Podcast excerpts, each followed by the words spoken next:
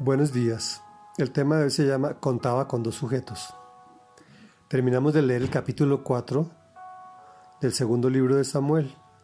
En contexto, pues resulta que la guerra entre las familias de Saúl y de David se alarga durante bastante tiempo. David consolidaba su reino mientras Saúl se iba debilitando. Abner, el general de el hijo de Saúl, eh, traiciona a su rey y le propone a David convocar a todo Israel para que hagan un pacto.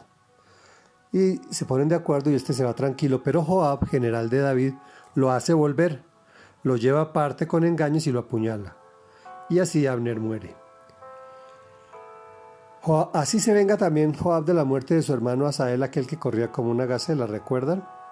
Pero en esto David no tiene nada que ver con ese asesinato.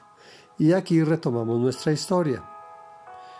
Cuando Isboset, hijo de Saúl, se enteró de que Abner había muerto en Hebrón, se acobardó y con él todos los israelitas.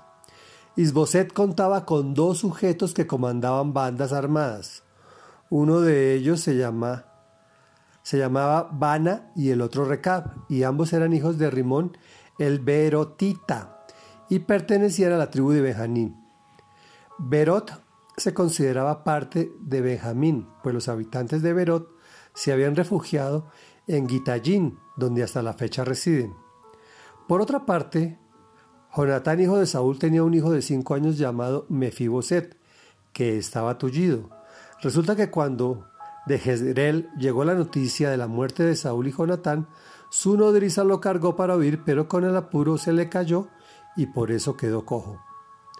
Ahora bien, Recab y Baná, los hijos de Rimón, el Berotita, Partieron para la casa de Isboset y llegaron a la hora más calurosa del día, cuando él dormía la siesta. Con el pretexto de sacar un poco de trigo, Recab y su hermano Baná entraron al interior de la casa y allí mismo lo apuñalearon en el vientre. Después de eso escaparon. Se habían metido en la casa mientras Isboset estaba en la alcoba, acostado en su cama. Lo mataron a puñaladas y luego le cortaron la cabeza y se la llevaron.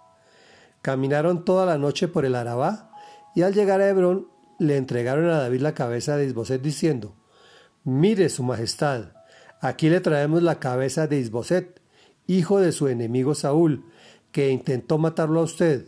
El Señor ha vengado hoy a su majestad por lo que Saúl y su descendencia le hicieron. Pero David le respondió a Recab y Baná, los hijos de Rimón, el Berotita,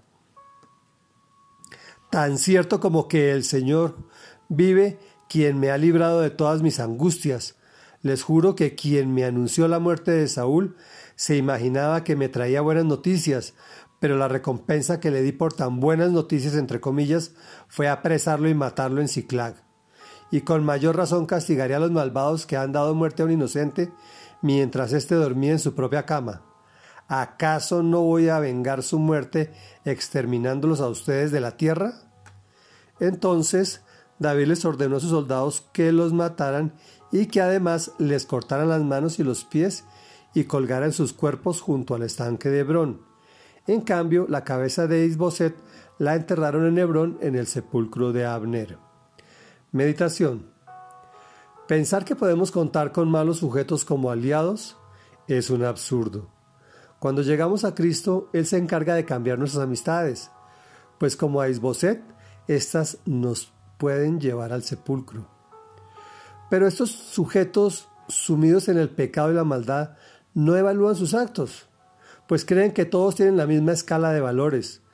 El fin justifica todos los medios, pero no es así.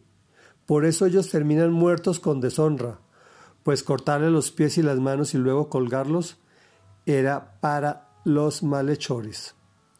Oremos. Señor Omnipotente, te alabamos y te bendecimos. Gracias por traernos a ti, limpiarnos y sacarnos espacios que te agradan para realizar tu obra en nosotros. Aun cuando nos conoces y sabes que somos de barro, en el nombre de Jesús podemos venir tranquilamente a tu presencia. Te damos gracias, Señor, porque tú vas alejando las malas amistades de nuestras vidas para poder hacer tu obra redentora en nosotros y transformadora. Te damos gracias, gracias, gracias en el nombre de Jesús, porque entre miles y miles de millones de personas, tú te has dignado poner tus ojos maravillosos en nosotros. En el nombre que es sobre todo nombre, te hemos orado. Amén y amén.